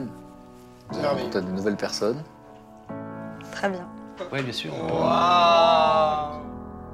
Je vous laisse euh, écrire un petit mot dessus.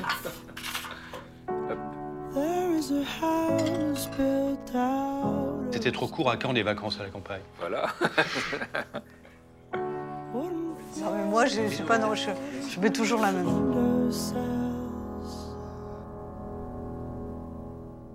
Un grand merci pour ce dimanche à la campagne. C'est pas. Ah, je ne juge pas. beau. Si vous dites merci, je crois sincère. Bacio alla squadra d'amore.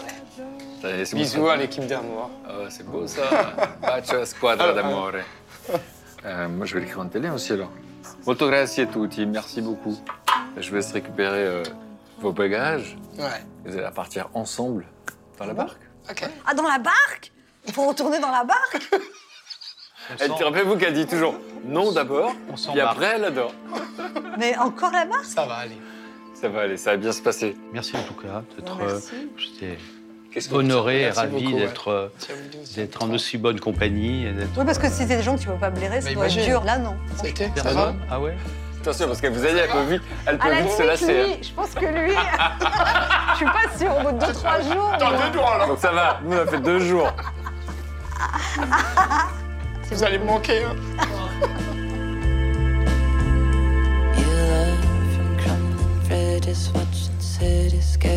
Turn to dust. Oh là là là là. Attention, hein. ça mouille.